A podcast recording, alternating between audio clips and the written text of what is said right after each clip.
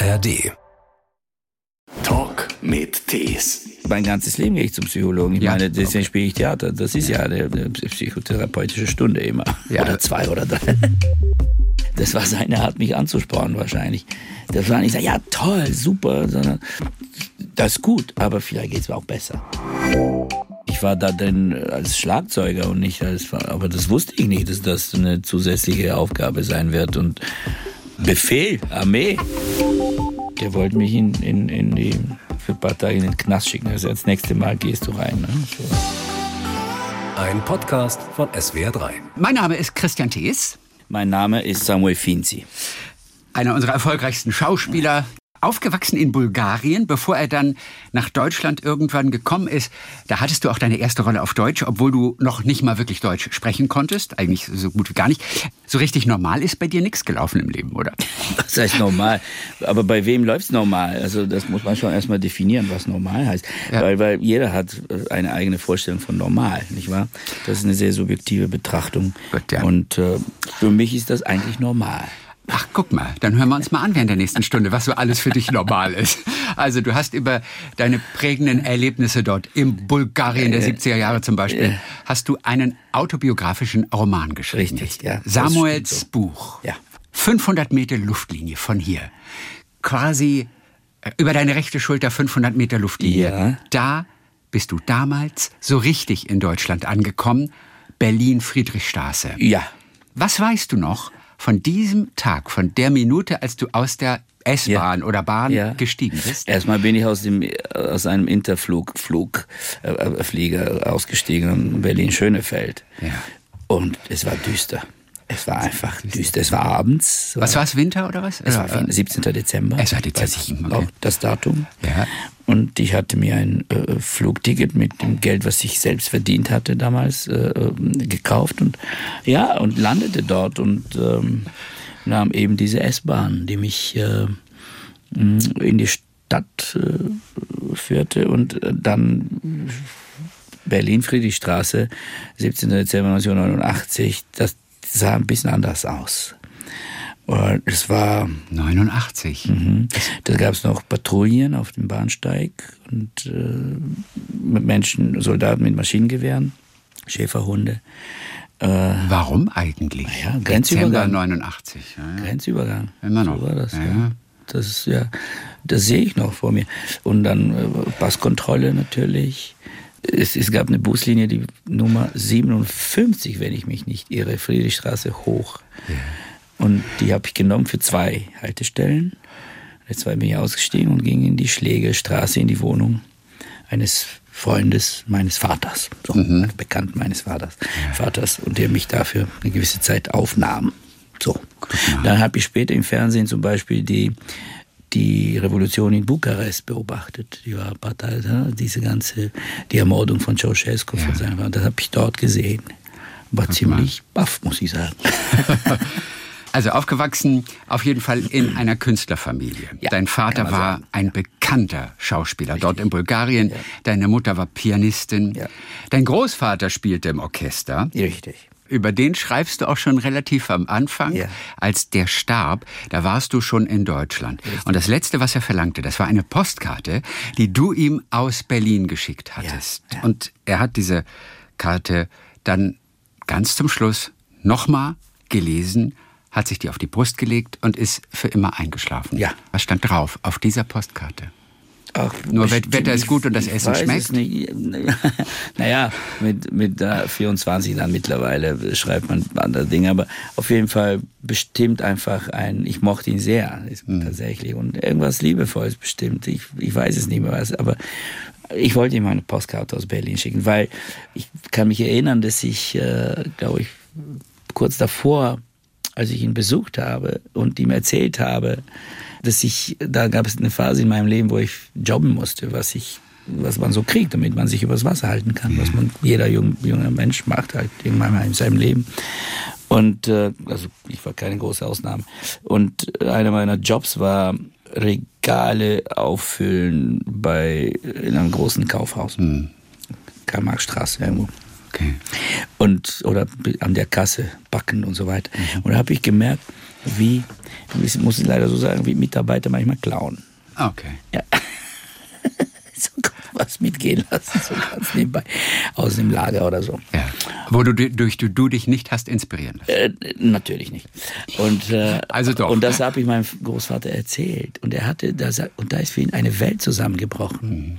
Dass der hatte, aber die Deutschen, ich dachte, die sind so ehrlich und so, ja, dass die eine ganz andere Moral haben und die würden sowas nie machen. Mhm. Ich war, war, er war sichtbar nicht enttäuscht, sondern einfach eine, wie, wie sagte er, etwa ein Bild ist da äh, zerstört worden. Ein Bild von Menschen, die wahnsinnig ehrlich sind. So, so. Und vielleicht muss ich ihm, wahrscheinlich habe ich ihm was geschrieben in, in, in, der, in der Richtung, nee, aber es ist doch alles in Ordnung und vielleicht sowas. Auf jeden Fall, es ist eine Ansammlung auch wirklich interessanter Figuren natürlich in, in deinem Leben, in deiner Familie. Man lernt auch sehr viel aus diesem Buch. Man lernt eigentlich Wichtiges fürs Leben sogar. Ja, zum Beispiel, dass man einen Tauchsieder nur unter Wasser erhitzen darf. Jetzt sage ich dir, ganz ehrlich, ehrlich gesagt, Praktische. Samuel, ja. ich, ich hätte es nicht gewusst. Ich ja, es nicht Ich habe es gewusst. damals auch nicht gewusst. Ich habe aber auch noch nie einen Tauchsieder in der Hand Ja. gehabt.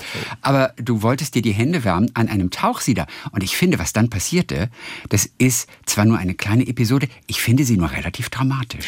Die war ziemlich dramatisch. Ja, Es tat beim Lesen weh eigentlich schon. Ja, wahrscheinlich für mich nicht so, wie, wie, Wie wie, wie, damals für in meine echt. Eltern.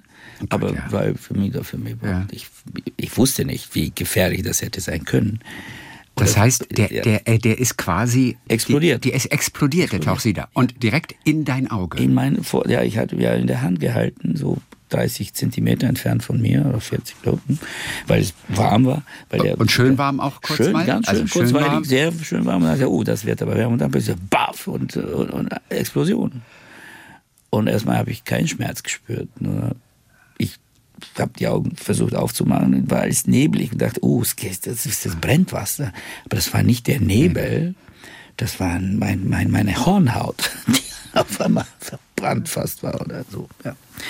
Und mein Glück war, dass eben nicht die Pupille getroffen worden war, ich. okay, es war nur die Hornhaut. Ja, ja. Das kann man reparieren wieder, also offensichtlich. Ich hatte oder, oder, lange Zeit so ein kleine, kleines, äh, wie sagt man, so eine Narbe. Ja. Die ist auch verschwunden irgendwann. Okay. Aber ja, Glück gehabt. Und bemerkenswert fand ich dann aber, was äh, der Notarzt dann zu dir gesagt Das war hat. interessant, nicht wahr? Das war tatsächlich interessant, wie der mich beschimpft hat und was äh, der, wie, wie meine Mutter das durchgehalten hat, das weiß ich auch nicht. Was ich, was ich sich dabei gedacht haben muss. Na, Ja. bist du jetzt erblindet? Er, ja, du hat Schwachkopf. Gesagt. Das hat der wortwörtlich gesagt. Ja. Das hätte man in Deutschland nicht gesagt. Nein. Ein deutscher Notarzt. nein. Sind Notärzte in Bulgarien, sind die von einem anderen Schlag? Also, oder zu der damaligen Zeit? Damals, das, ja. das geht ja eigentlich nicht. Nee, das geht gar nicht. Das geht Weißt gar du? nicht. Aber äh, ich hoffe, dass es, dass es jetzt anders aussieht. Äh, aber es gab damals solche Ja. Auswüchse. Du hattest auf Ärztliche jeden Fall, zum Abschluss hattest du eine, eine nette Ärztin, die dann noch Ja, zu dir gesagt dann, hat. Dann, die war dann was hat sie gesagt? Du hast einen großen Schutzengel gehabt. Ja, ein, ein Riesen, ja, so groß wie der Eiffelturm. Was ein schöner Satz ist. Ja, ich habe das Gefühl, eure Geschichte war, äh, eure Geschichte, eure Familie war irgendwie ganz schön dicht dran an der Geschichte. Also angefangen, deine Mutter hat einmal die Noten umgedreht Hm. Ja. für Schostakowitsch, Richtig. den großen Komponisten. Ja. Wie passierte das? Naja, Also- er, die, sie war auf der Musikschule, äh, äh, Gymnasium damals in Plovdiv und er kam zu Besuch und äh, weil sie eine gute Pianistin war, durfte sie vor ihm auftreten und dann hatte sie eben die Ehe. Und dann, als ihr gefragt wurde, wer, wer die Noten umblättern soll für ihn, dann so, ja, die, die, dieses Fräulein. Und dann, die war so, ich habe ja beschrieben, aber die war so perplex, dass sie einfach das durcheinander. Aber die hat tatsächlich, wir haben das, die, diese, diese Partitur, die, die sie von ihm bekam. Als er hat dir eine, Widmung an er hat sie. dir eine geschenkt mit Widmung, genau. Ja, die ist ja. noch bei euch. Die ist, ja, ja, Wie auch die Postkarte übrigens von deinem Großvater? wahrscheinlich. Bei, Nee, aber du weißt es nicht. Du hast ja nicht. es ne? nicht, Okay. Ja, das ist schon ein Ding, so für Schostakowitsch, Ja, was umdrehen und so. Aber, aber sie hat komplett versagt eigentlich. Ne? Die hat versagt, ja. Aber die, die, die, hat, die, die erzählt sie mal, das ist unglaublich lustig. Also die, die, die hat eine Selbstironie, die ist großartig und ähm, nimmt sich selbst auf die Schippe sehr gerne. Ja. Vor welchem Menschen oder aber auch Kollegen hast du in deinem Leben wirklich die größte Ehrfurcht gehabt? Wo du in meinem Leben? Ja. Ehrfurcht nicht. Ehrfurcht nicht. Nein. Nein. So wie Sie vor Schostakowitsch natürlich. Das ja, ja, ja. ja. Natürlich habe ich Respekt, hatte ich Respekt immer vor ja, Menschen, die, die, die, ich, die in meinen Augen äh, großartige Arbeit leisten und was Großartiges geschafft haben. Da habe ich tatsächlich Respekt vor. Aber nicht Ehrfurcht. Okay. Ich nicht Ehrfurcht, nein. Von wem hast du dir mal ein Autogramm geholt? Von Wynton Marsalis. Aha, ein Jazzmusiker. Ja, ja. Von Wynton Marsalis habe ich mir Autogramm geholt, tatsächlich. Und äh, weil er in Köln gespielt hat und zufälligerweise war im selben Restaurant, äh, in dem ich dann äh, essen gegangen bin. Es war wirklich Zufall, oder hattest du dich vorher erkundigt? Und ich habe sogar auf, auf einer, nee, habe ich nicht, Zufall. Und dann hatte ich eine Stoffserviette und dann hat, das hat er gemacht also von solchen von Musikern eigentlich, glaube ich, habe ich die größte, wenn, wenn du mhm. Ehrfurcht oder sowas. Ja. So, oh, ich habe gestern zum Beispiel einen Brief von John McLaughlin entdeckt plötzlich in meinen Kisten, der mir geschrieben hat, einen Brief, ja. Ich muss gerade überlegen, wo ich den einordne, John McLaughlin. Der große Gitarrist, Jazz. Also der große Gitarrist, auch ein Jazzgitarrist. Ja, ich bin nicht so der Jazzmensch. Ah, verstehe. Ich verstehe Jazz nicht. Was gibt es da zu verstehen? Naja, weil die, die verstehen ja immer so links und rechts an den eigentlichen Noten vorbei. Ähm, Nein, und, äh, man spielt auch viele Noten beim Jazz, ja, natürlich. Ja, ja, Natürlich, aber äh, also John McLaughlin, ja, John also, McLaughlin der, der mir auch eine Sammlung CDs zugeschickt hat. Und warum das? Das macht man ja nicht mit jedem, Entschuldigung. Das war zufälligerweise bei der Premiere von einem Film, von einem Til Schweiger-Film. Haben wir uns kennengelernt. Ach, okay. Und er hat mir, muss ich leider sagen, ein bisschen angeben, er hat mir große Komplimente gemacht und ich, ich ihm natürlich noch mehr. Und er hatte mich eingeladen zu einem Konzert, er ging gerade auf Tour mit seinem Mahavishnu Orchestra und so. Da war ich bei dieser, bei dieser Konzerte und ja. äh, tatsächlich, gestern, gestern habe ich diesen Brief gefunden, mhm. wo er mir selbst sagt, ich bin mein eigener Pirat geworden. Hier sind fünf äh, äh Original-CDs und noch fünf musste ich kopieren, leider und so. Also, hier, bitte. So. Das ist aber sehr lustig. Das ist sehr schön, das ist so schön. ich bin mein eigener Pirat geworden ja, und mache ja. hier ein paar Raubkopien ja, für dich. Ja. gut. Da ist jetzt die Frage, darf der Urheber das? Hat er sich streng genommen strafbar gemacht? Man darf es ja für den eigenen Gebrauch, darf man ja kopieren, aber eben nicht, um es äh, zu verschenken. Aber Warum nicht zu verschenken?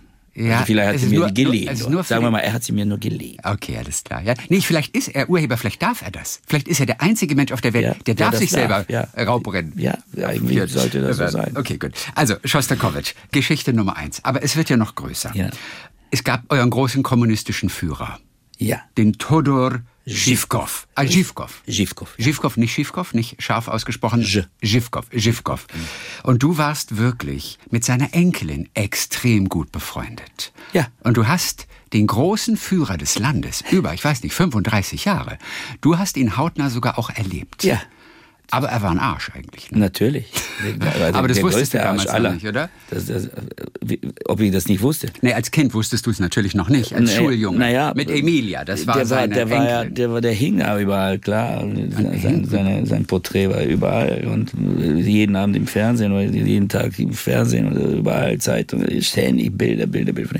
Und man weiß, es ist der Arsch, aber, aber man redet auch zu Hause heimlich. Oder, aber äh, irgendwann weil so präsent ist, dann ignoriert man das einfach. Man weiß, dass das wird dafür die Ewigkeit bleiben und das ist okay, das ist so. Das ist so wie, wie das Gebirge am, am, am Rande von Sofia, Vitosche Gebirge. So, der, ist, der wird immer da sein. Und umso überrascht ist man am Ende, wenn der auf einmal weg ist. Das ist eine andere Geschichte. Aber mh, mm, der Erste, wie, der, wie, wie er so genannt wurde. Erste, das Staatsoberhaupt hieß immer der Erste, der Erste bei euch. Der kam auch mal zu eurer Schule sogar. Oder ihr wart auf einem Berg, glaube ich, genau, Emilia. Der, der ihr wurdet alle eingeführt als, was ja, wart ihr? Achtklässler oder was genau, wart ihr? Richtig. Genau. Und er kam angeflogen mit seinem Hub, Hub, Hubschrauber da. Und äh, weil er eben der Enkel in diese Krawatte umbinden musste, ja, das den Eintritt sozusagen in, den, in das in den Jugendbund Jugend oder was war das Bund, Ja. Aber das war nur Sie oder wurde die alle aufgenommen? Nur die Achtklässler. Aber und du warst Wir waren da noch nur Staffage sozusagen. Wir waren die Extras, sozusagen. Okay. die, die Statisten. ja. so, weil wir waren ein Jahr jung. Ein Jahr später mussten wir auch rein. Aber Bulgarien, 70er Jahre, ja. wir vergessen das natürlich. Aber das war ein Land, da musstest, selbst da musstest du aufpassen, was du sagst. Ja, natürlich. Also, überall, in überall. sozialistischen Ja, Ländern, klar. Ja. Und vor allem, mh, wem man was sagt. Aber hast du das als Kind auch mitbekommen schon, dass man nicht alles sagen durfte? Das habe ich schon. Das hast du ja, schon. aber äh, als Kind ist man ja nicht so davon beeinflusst und man plaudert hin und her. Aber man kriegt ständig Warnung. Vorsichtig, vorsichtig. Hört jemand zu? Ja. Wie bei dieser einen Zugfahrt, von der du schreibst. Ja. Die, die schön ist, ich krieg das jetzt nicht mehr Ja. zusammen, was du da Ja. gesungen hast, aber du hast etwas über Brezhnev und, und, und Zhivkov. da gab es auch gesungen. diese berühmte Bilder, wie es hier in Deutschland das Bild, in, vor allem in, in, der, in der ehemaligen DDR oder dieses Bild, was wir alle kennen, wo Brezhnev und Honecker sich küssen. Der Bruderkuss, Gen. Genau, das war gab's genau dasselbe mit Zhivkov. Die haben sich ständig geküsst, diese Männer. Ich weiß, so, so. Und zwar auf den Mund. Richtig. Mit oder ohne Zunge, das weiß Was man nicht. immer. Ja. Umarmt und geküsst. Immer. Große Liebe. Wahnsinn. Ja. Du hast ein, ein lustiges Lied darüber gesungen, das ich jetzt nicht mehr zusammenbekomme. Ja, weißt du noch, wie es ist? immer. Ja, gut. Hast aufgeschrieben. Ja. Auf jeden Fall, es war Schweigen im Zug. Es war Schweigen. Kein natürlich. Mensch sagte irgendwas. Ja, weil meine, meine Großmutter war sehr besorgt, was da jetzt, ist das jetzt äh, eine, hm, Wer sitzt da im Zug? wer sitzt im Zug, wer hört so, oh, das, das ist schon peinliche Situation für sie und äh, vor allem äh, Angst halt, Angst. Du warst da noch sehr klein, aber es ist Ja. natürlich genau die Atmosphäre, die dich dann natürlich... Keine, keine, keine politische Hintergedanken. Nee, Einfach nee. so, man, ein Kind sieht etwas und äh, fängt an zu spinnen, also äh, zu improvisieren.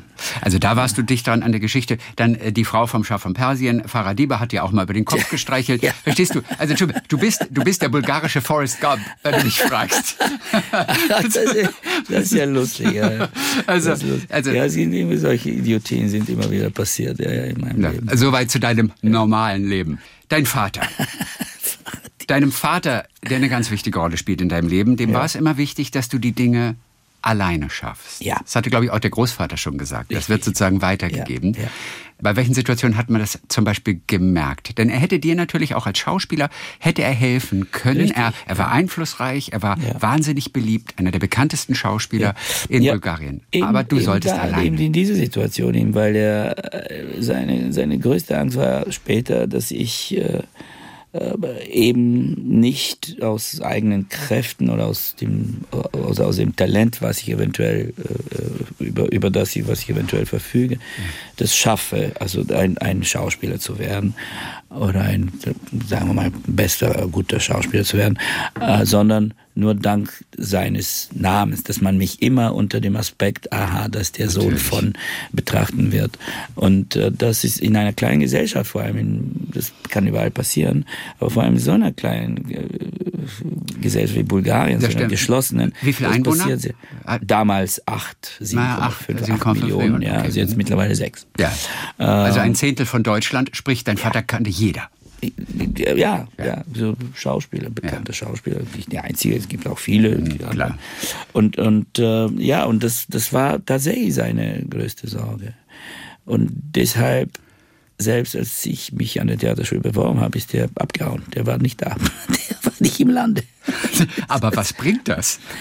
Naja, keine Ahnung, was es ihm gebracht hat. Wahrscheinlich, damit dann wohl, äh, wahrscheinlich hat er sich gedacht, man darf mich gar nicht sehen in der Nähe, irgendwo, man wird mich auch, einfach weg.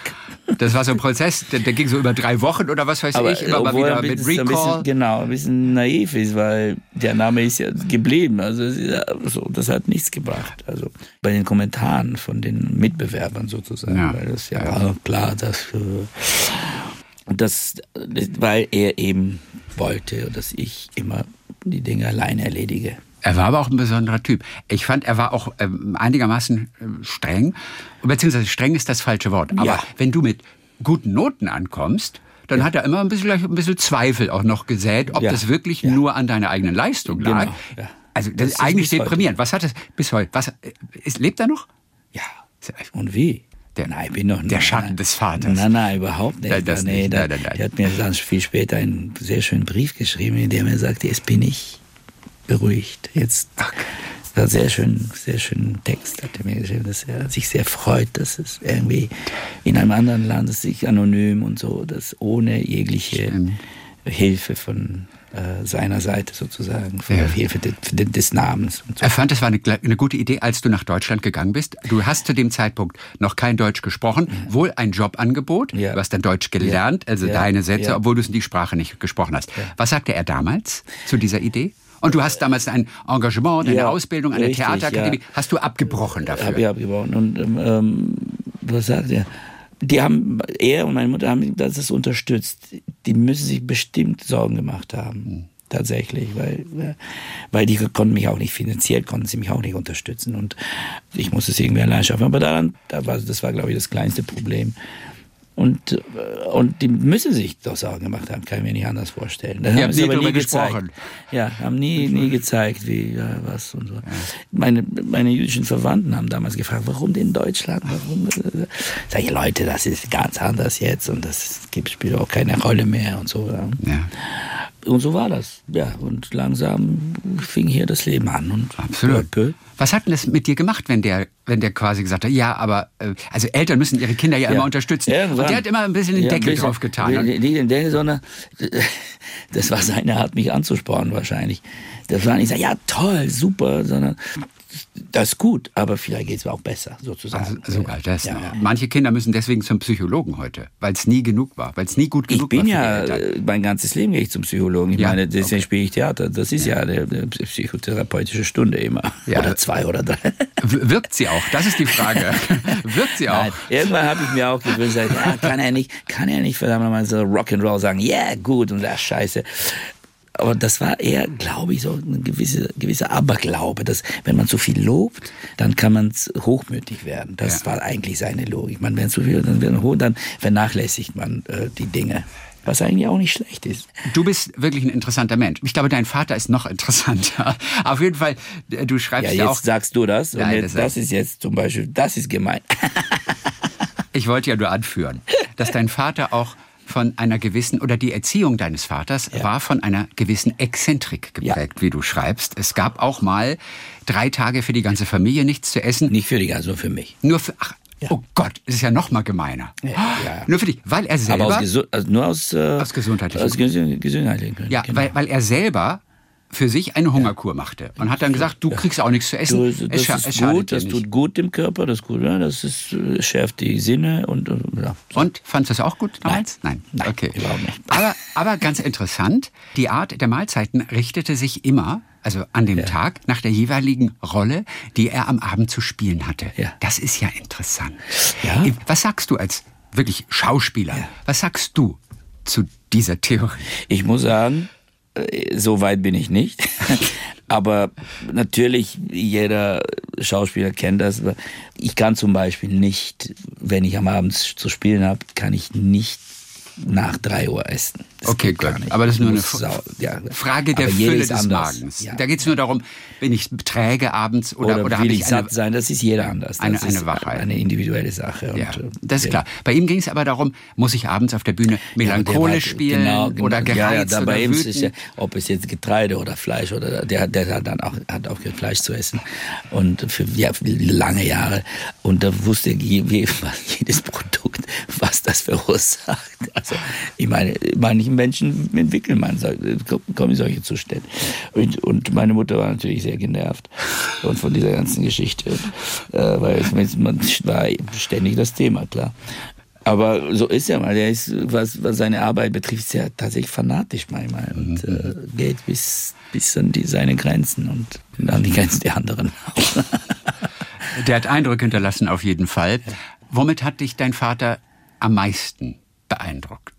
eben in dieser Hingabe, glaube ich, mit dieser Leidenschaft. Und, und Fanatismus für die Sache. Und immer ein anderer Blick. Nie konventionell. Nie das, was die anderen sagen, ist nicht wichtig, was, was er darüber denkt. Das heißt, er hat Clash ja. mit Regisseuren gehabt? Will nicht sagen Clash, aber der war, er hat immer eine andere Logik und war, ich glaube, der war nicht ein, ganz einfach, nicht aus äh, persönlich, mhm. wegen irgendwelche äh, persönlichen Charakterzügen, nein, aber wegen, die, wegen seiner Sicht auf die Dinge. Der war nicht der einfachste, glaube ich. Aber trotzdem, wir haben, manche haben sehr gerne mit ihm gearbeitet, eben deswegen. Wie viel hast du davon übernommen? Wie schwierig kannst du sein in der Zusammenarbeit im Theater oder am Filmset? Ich Ich, eigentlich bin ich gar nicht schwierig, glaube ich nicht, aber ich verfolge auch meine Sache. Also ich bin dann äh, vielleicht manchmal, kann, ja, vielleicht kann sich jemand beklagen, dass, dass ich einfach äh, dann vielleicht sogar bis zur Sturheit sage, nee, so ist es nicht richtig, so mache ich das sogar. Aber, aber ich höre auch zu, ich höre auch zu. Mhm. Weil ich, irgendwann habe ich gelernt, dass es, die, die Wahrheit ist nie nur eine und das liegt dazwischen. Zum Beispiel im Theater bin ich der Meinung, dass der Regisseur kann auch nicht alles wissen. Also der Schauspieler auch nicht. Und äh, keiner kann das behaupten. Und die Regisseure, die behaupten, alles zu wissen, denen glaube ich einfach nicht. Und ja, weil das ist, du triffst auf Menschen, da finden Prozesse statt, die, die kann man nicht vorher, die sind nicht vorhersehbar. Und äh, es ist gut, dass es so ist. Natürlich. Und deswegen sage ich, es irgendwo, der Weg ist, liegt dazwischen irgendwo. Deine Leidenschaft für die Schauspielerei, die kam in Bulgarien als junger Kerl durchs Kino schon. Leidenschaft also, würde ich nicht benutzen. Bei Achso, bei, bei dir keine der, Leidenschaft. Nicht mal Leidenschaft fürs Kino. Es ist, nee, nee, das ist, das ist, was ich mache. Das ist kein, ich habe keine andere Wahl. Ich muss diese Dinge machen. Das ist eine Notwendigkeit. also du warst ein Filmfreak auf jeden Fall. Freak nicht, aber ich mochte das sehr gerne. Ja, ja klar, ja, ich mochte Filme. Ja, du mochtest gerne. das gerne. Aber vielleicht, hat, vielleicht habt ihr es fürs Buch auch ein bisschen übertrieben natürlich da. Also ja, Freak, ich habe also, irgendwo Freak geschrieben. Also, nein, das nicht. ich hatte nur den Eindruck. Aber ich hatte, ja, so ich habe viele Filme gesehen damals. Ja, es gab die Möglichkeit, weil es war nicht teuer und, und gut, es ja. liefen viele Filme, vor allem in der Cinemathek und äh, Riesenvorteil, weil jetzt alle Filme, die da liegen, man wundert sich, wie man solche, dass manche überhaupt durchgekommen sind. Also Cinemathek, ja. das Kino. Ja, das Cine, Kino. Cinemathek, manche Cine Filme, hast du dich gewundert, dass die durchgekommen überhaupt, sind? Überhaupt, ja. Ja, ja, weil, weil, weil sie Kinos. eigentlich fast ein bisschen systemkritisch waren. Natürlich. Aber wahrscheinlich wollte, uns, wollte man uns zeigen, wie schlecht ist es dort zu leben vielleicht. Und deswegen hat man zum Beispiel diese New Hollywood-Filme, die, die die amerikanische Gesellschaft Ende der 60er und 70, Anfang der ja. 70er beschrieben, als eine kaputte kapitalistische Gesellschaft, äh, wo nur kaputten Menschen rumlaufen und Versager. Und äh, das wollten uns wahrscheinlich zeigen, dass es dort sehr schlimm ausschaut. An welchen Film denkst du jetzt zum Beispiel? Welcher wurde gezeigt? Äh, einer flog übers Kuckucksnest. Einer flog übers Kuckucksnest. Der ein absolut systemkritischer Film ist. Und wie der durchgekommen war, auch noch gemacht von einem Dissidenten selbst, Milos Forman. Ja. Aber wahrscheinlich muss er sagen, seht ihr, das ist das System, worauf wir so, für das ihr solche Sehnsüchte entwickelt. Das ist nicht gut. War aber super. Ja, ja. Wir, wir stoßen in, deiner, in deinem biografischen Roman, autobiografischen Roman, auch mal wieder auf so wirklich kleine ja. Kuriositäten. Alleine das Kino Druschba ja. finde find ich ja großartig. Normalerweise gab es Untertitel, aber ja. wenn keine Untertitel da waren, dann gab es hinten ja. Simultanübersetzer, also Dolmetscher. Das ist ja total abgefahren eigentlich. Ja, das ist sehr lustig. Habt ihr das damals auch? Eine Stimme. Eine Stimme. Der hat alle gesprochen. Alle. Ja, aber das geht ja eigentlich nicht. Na gut, Natürlich. er hatte das Skript vorliegen, hatte den aber Film schon mal gesehen. Eigentlich ist es nicht so schlimm, weil man hört trotzdem den Ton darunter der, der Film, ne? und er sagt, ja, ja, und da sagt er das, ja, ja, ach du ein Arschloch. Aber die, keine Kommentare dazwischen. Also die haben es auch noch kommentiert, das Geschehen auf der Ab Leinwand. Und mal, ja, ja. Du warst in Prag irgendwann mm, mal im Kino dort. Ich freue mich allein über Kramerova gegen Kramer. Ja. Versus Kramerova versus, versus Kramer, Kramer weil die weibliche Form natürlich eine andere Endung bekommt. Richtig. Aber sehr lustig. Kramer gegen Kramer, Kramerova. Kramerova Kramer. Das sind so lauter kleine Sachen. Sprache halt. Erste große Rolle für dich war natürlich auch noch direkt auch historischer Ort in Griechenland im Amphitheater. Das erste Mal wirklich großes Schauspiel, sozusagen im Amphitheater von Delphi. Was habt ihr gespielt? Euripides, irgendwas? Ein Zeug, oder was? Oh, frag mich nicht. Irgendwas, irgendetwas auf Altgriechisch auf jeden Fall. So peinlich tatsächlich. Das war so peinlich. Mit, mit der Schulklasse? Mit der Schulklasse, genau. In ja. Bettlaken dann? In Bettlaken, genau. ja, also führt auf jeden Fall, letztendlich hat's dich, hat's dich nicht abgeschreckt von der Schauspielerei. Du warst dann auf der mhm. Akademie, auf der Schauspielschule ja. dort, hattest aber Angebot dann auch schon so aus Berlin, oder zu der Zeit? Zu das der Zeit noch nicht. Da, Nein, das kam das erst, als du zu Ende studiert hattest schon? Nein, das Nein, wollte gerade sagen. Das nicht Jahr. Ich war im zweiten Jahr und äh, Du hast auf jeden Fall das abgebrochen, die Hochschule. Ja, genau, ich hatte es abgebrochen und es gab diese sozusagen, das, das hieß eine Jugendtheaterwerkstatt in Bonn. Und da gab es einen Regisseur und Autor, Ivan Stanev hieß er. Der war schon da, kurz davor, wie ich beschrieben habe, ausgewandert und weil er tatsächlich Theater anders gemacht hat und war nicht, dem ging es da äh, in einer, einer kleinen Provinzstadt, hat er eine Truppe um sich versammelt und dann später ist er Und das war so sein Geheimtipp damals. Und dann ist er irgendwann nach Deutschland ausgewandert und, äh, und äh, Ende der 80er.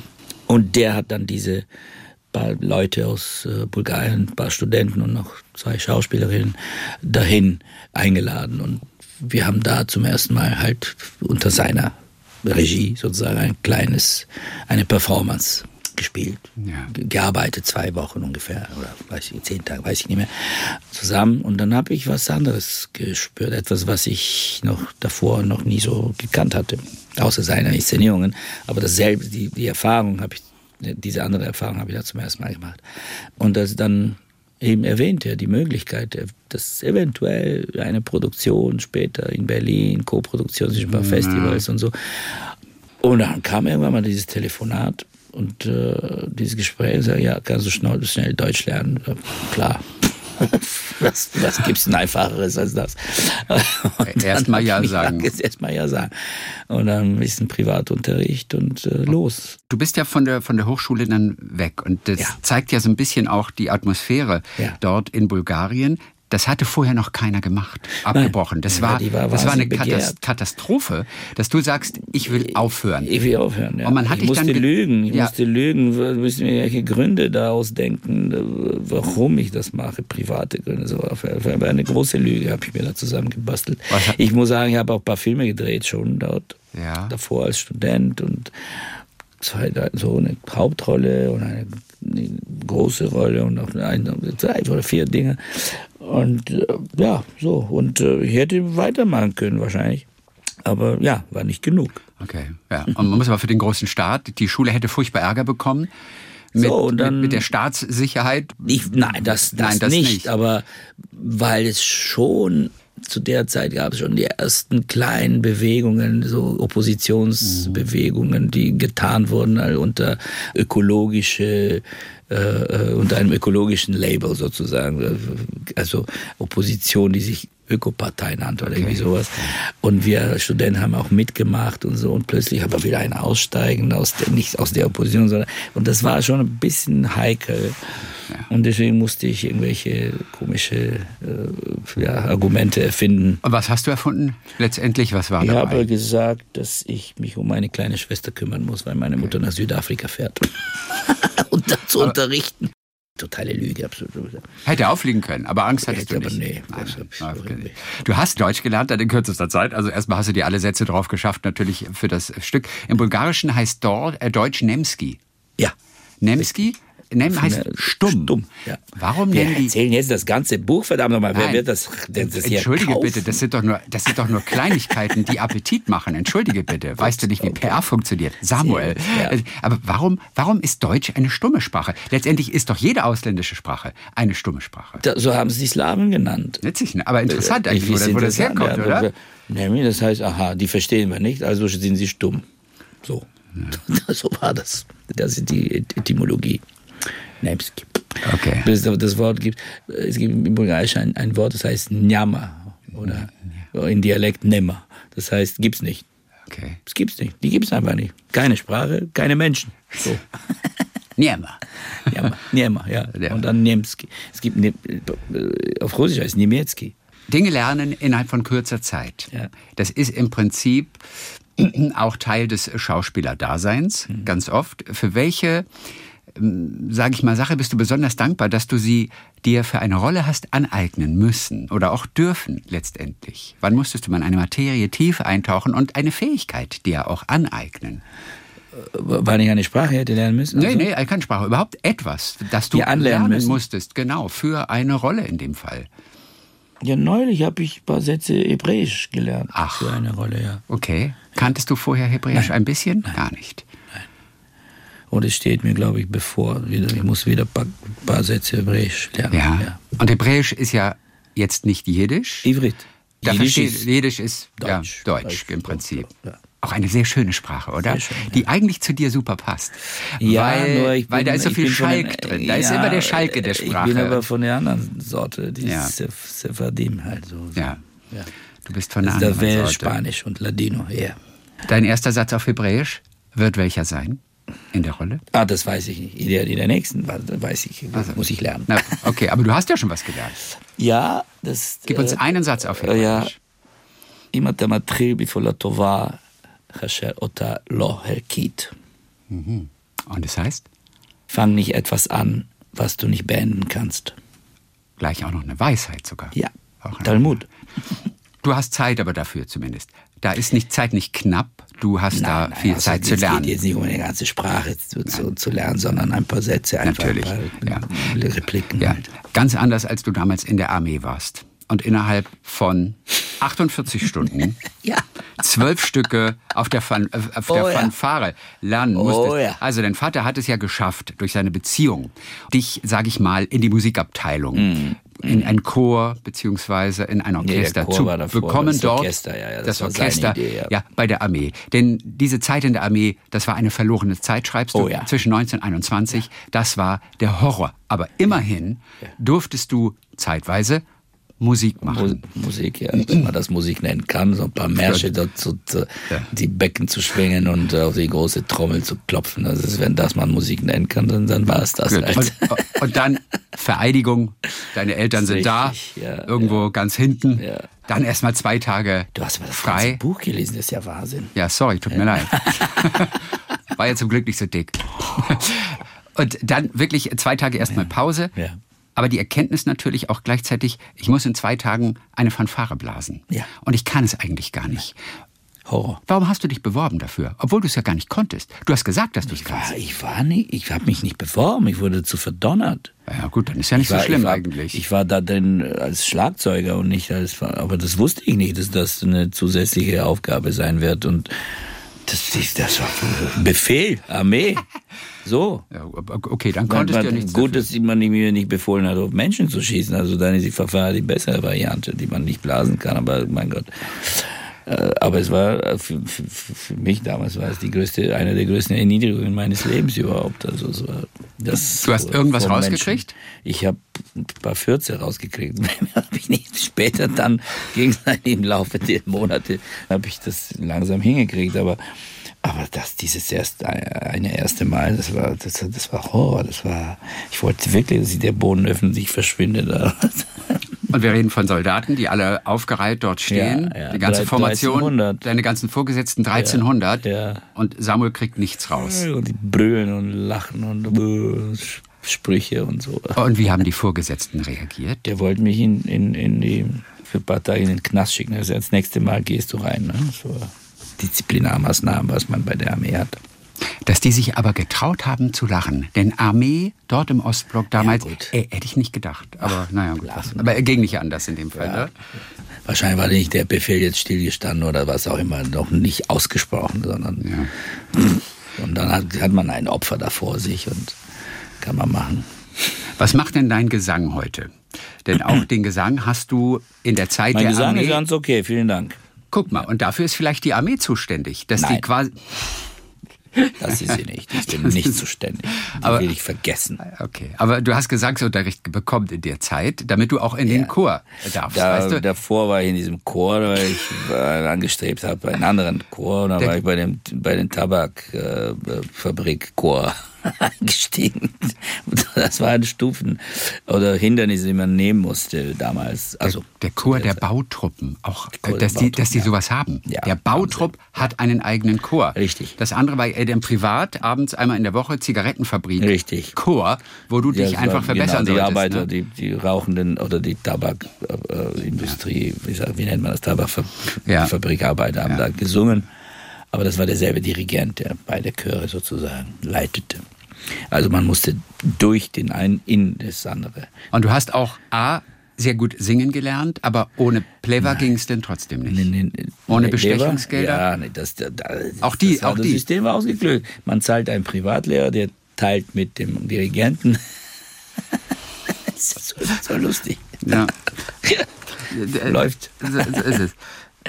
So, und dann wurdest du aber doch versetzt. Dann wurdest du aber doch versetzt und es wurde Versetzt wurde ich nicht, sondern das äh, kam mein Vater mit der Idee, dass ich eben nicht jetzt Chor Blödsinn, also lieber pff, Militärkapelle, Big Band. Das war in seinen Augen wahrscheinlich tatsächlich eine, eine viel äh, interessantere Variante, um seine Zeit da zu verbringen Ja. bei der Armee. Das ist ja totaler Quatsch eigentlich, aber gut, ich war Herz geglaubt. So. Ja. Aber den Job hast du verloren dann. Also den, den verloren, Musikjob hast du verloren ja. und dann musstest du Ja, zu den, musste zu den zu anderen den Soldaten dann. ja, ja. Und ich und Schienen legen halt. Ja, Ja. Schienen legen. Und dann begann aber letztendlich wahrscheinlich deine große Schauspielkarriere. Da, Aber da begann sie, denn du das wolltest war weg. Einer, das war meine, das war meine, mein, mein, mein erster ernstzunehmender Auftritt, ja, ja. Denn, aber die In der Idee, Psychiatrie. aber die Idee, quasi eine Depression zu spielen, Ja. um dort entlassen zu werden, kam von deinem Vater. Die, das kam von der Ärztin, die äh, bei der, bei der Psych Psychiatrie in- bei, im Militärkrankenhaus, Schizophrenie wäre ein bisschen zu viel, aber eine Depression könnte man besser simulieren. Also es war ihre Idee, gute Freundin von deinem Vater, nehme ich an. Freundin von Freundin, ja. Okay, gut. Du hast das dann vor der Ich Kommission durchgezogen. durchgezogen. Ja. Sie war auch Teil der Kommission, aber da Das gab war es Teil der Leute. Kommission. Und du hast es aber auch überzeugt. Und ich musste sie überzeugen, überzeugen, musste alle überzeugen und dann- die waren überzeugt dann am Ende. Und ähm, Dann landetest dann landete ich in der, in der Anstalt, ja. Drei Wochen.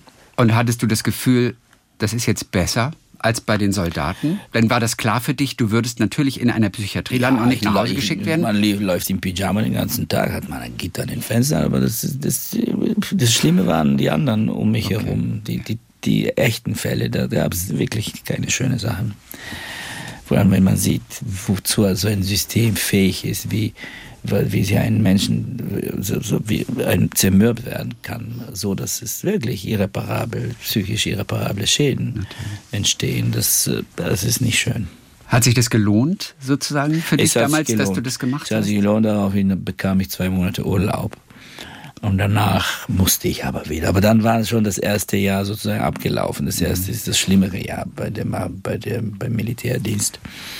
Und beim, im zweiten ging nicht ganz glatt los. Ne? Das ist, äh, Du wurdest erst recht musste- schikaniert. ja recht schikaniert. Weil du ja. aus der Klapse kommst, wie sie Genau, gesagt haben. Genau, so antisemitische Sprüche und so. Also es war nicht, nicht lustig. Aber zum Glück dort nur drei Wochen und dann wurde ich versetzt. Dann wieder in eine Militärkapelle Arsch der Welt. Also in der tiefsten Provinz, aber das war es ruhig dort. Das war nur Zeit vergeuden und äh, ja, stumpfer Sinn halt. Eine interessante Beobachtung fand ich auch noch, dass es bei euch dort in der Gruppe, in der Kompanie, Mhm. was auch immer das war, da gab es ein Bett des Helden. Ja. Gibt es das immer in diesen Armeen? Ist das auch in Ja, der Sowjetarmee ja, das ja, Gleiche oder? Bestimmt. Ja, War das ist interessant. Hatte ich, hatte ich noch nie von, hatte ich noch nie von gehört. Ja, das ist Bett des Helden, das ist ganz populär. Das heißt, Da, da schläft der Held. Für wen Falls er zurückkommt. Falls er- Was unwahrscheinlich, weil er tot ist, sonst wäre er ja kein Held. Und äh, sein, sein Bett liegt, steht aber ein leer stehendes leer Bett ist stehendes das. rotes Tuch drauf und Porträt, damit man weiß, wel, welcher Held das ist. Schwachsinn, sozialistischer Schwachsinn. Das, tatsächlich, Armee, vor allem damals, ich weiß jetzt, ich will nichts dagegen sagen, aber in diesem System, das grenzte an, an, an Debilität tatsächlich. An Debilität. Von der Seite der, auch der Führungsoffiziere. Also, wie kann es möglich sein, dass ein Mensch so dumm ist? Man hat das Gefühl, dass die blödsten Menschen irgendeine äh, Männer vor allem, Män Männer, äh, äh, eine Karriere äh, angestrebt haben beim Militär, weil sie abgesichert waren. Also, ich meine jetzt mehr natürlich die, die niedrigen äh, Gradoffiziere. So bis, ich weiß nicht, was jetzt der Pendant zu der zu dem Wehrdienst in Deutschland ist oder zu der Organisation, zu der militärischen Organisation hier in Deutschland. Bei der, äh, äh, äh, wie nennen Sie das? Wehr, Abwehr? Ne? Was, wie heißt es? Ich weiß, ich, diese Worte will ich nicht kennen. Aber, aber äh, Wehrdienst. Und, und da gab es, die niedrigen Grade waren wirklich stumpfsinnige Menschen, von denen hat man nur Dämliches gehört. Und die wurden natürlich auch verarbeitet. Also, man halt hatte Witze über die gemacht. ja. Aber die hatten Macht. Die hatten Macht und die übten sie auch aus. Bei der Bundeswehr gab es den Satz, woran erkennt der Panzergrenadier ein Stoppschild? Und woran? Am Betonsockel. also, also Verstehe. so viel dazu. Dein Buch, das du geschrieben hast, das ist ein autobiografischer Roman. Roman. Ja. Es ist ein Roman. Ja. Es hat sich so ein bisschen gelesen, als hätte es aber auch eine Autobiografie sein können. Oder wie viel hast du dir auch dazu erdacht? Denn Das auch das ich ist doch nicht sagen. dadurch, dass es ein Roman ist, ist es ja legal. Weil ich habe dich jetzt so behandelt, als wäre das alles echt, was du da geschrieben hast. Es ist auch alles wahrhaftig. Wenn es wahrhaftig ist, ist es auch echt. Ja. Man kennt dich heute noch in Bulgarien? Ja. Wann hast du zuletzt gedreht in, in Bulgarien? Ich habe gerade Gastspiel gehabt. Ach, wie guck mal. Aber mit, äh, Mit Theater. dem deutschen Theater. Ein Pferd kommt in die Bar. Jetzt letztes Wochenende. Ein Solostück. Du allein auf der Bühne. Nee, Nein. mit Kathleen Morgenmeier. Ah, ach, auch stimmt, dabei. stimmt, da ist ja auch noch dabei. Ist sehr, sehr toll, was sie macht. Und äh, da, da, da haben wir jetzt gerade am Nationaltheater gastiert mit, äh, mit diesem Stück. Auf Bulgarisch. Nein, auf Deutsch. Ach, auf Deutsch. Untertitel. Aber ich habe mir erlaubt, ein bisschen Text auf Bulgarisch zu machen. Ja. Okay. War, die Witze, die davor kommen, habe ich auf Bulgarisch erzählt zum Beispiel. Das ist ja schön. Ja. Wie fanden deine Eltern das? Die beiden haben es schon gesehen. Und die es ja fanden- aus Berlin und natürlich, am Deutschen und Theater da- haben das schon dort gesehen, haben ja. sie es nochmal gesehen und die, die mochten das. Die mochten das. Auch viele Leute mochten das tatsächlich. Ja. Sehr. Also was heißt, es war knackevoll, war ausverkauft. Das ist was schön, schönes Gastspiel. Als du damals nach Deutschland gekommen bist, Ja. hast du es deiner Mutter oder deinem Vater einfach knapp am Telefon mitgeteilt? Meine Mutter. Wie schwer war es für dich, quasi die Ja. Eltern zurückzulassen? Und Ja. hättest du hättest du jederzeit Nein. wieder nach Bulgarien dürfen? Nein, zu der Zeit Einmal nicht. raus. Zu der Zeit definitiv nicht. Nicht. Du hast deine Eltern zurückgelassen. Das ist noch etwas, was ich mir quasi nicht vorstellen kann. Genau, das habe ich mir auch dann nicht vorgestellt, da bin ich zurück. Naja, das hat sich halt so entwickelt. Und dann hatte ich Glück tatsächlich, dass zwei Monate danach die Mauer fiel. Oder anderthalb Monate. Ja. Und plötzlich war alles möglich. Glück gehabt. Ja. Wie haben es deine Eltern damals aufgenommen? Weil Meine von- Mutter war knapp am Telefon, sagte, viel Glück. Und schauen wir mal. Ja. So. Wa- Weil man ja auch nicht weiß, wer mithört. Dort. Auch das war Zum Beispiel, wahrscheinlich. ja, wer weiß, ja. Also ich habe es auch so ein bisschen umschrieben. Ja, klar. Nicht direkt gesagt, ich bleibe.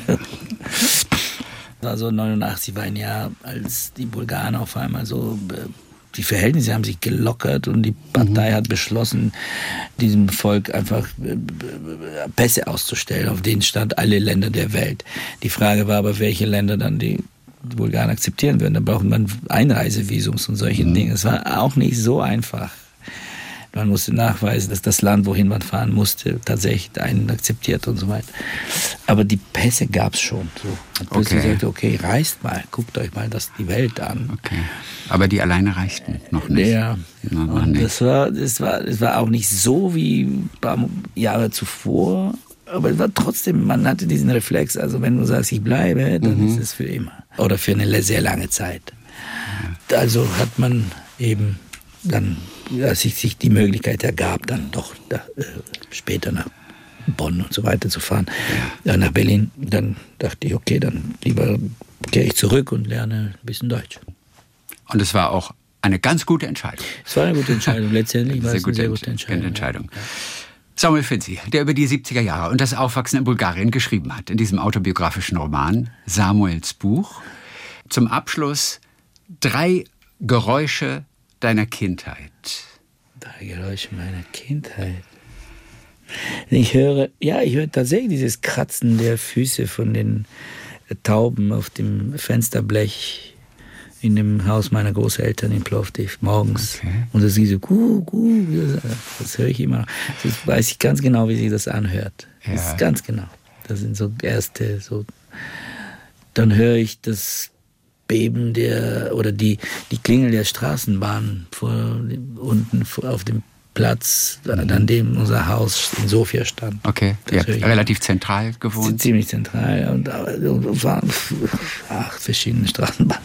Kling, kling, kling, kling, kling, kling. Und dann das Umschalten der Weiche. Tschick, tschick, so sagen. Gibt es noch ein drittes Geräusch? Ein drittes Geräusch ist das, das Auslaufen der Arm von, der, von dem Plattenspieler, wenn er am Ende kommt und macht. Wenn die Rille leer läuft sozusagen. helle, also, ja, weil ich abends im Bett mir immer eine Schallplatte aufgelegt habe. Die Musik fing an und dann hörte ich, irgendwann wachte ich auf von diesem Geräusch. eine Jazzplatte schon damals? Ja, Von deinem Vater? auch, ja. Ja, ja, er hat sie mir gekauft, ja. Samuel Finzi, ganz herzlichen Dank für heute Vielen Dank. und wir freuen uns aufs nächste Mal. Äh, würde ich mich auch freuen. Talk mit Tees.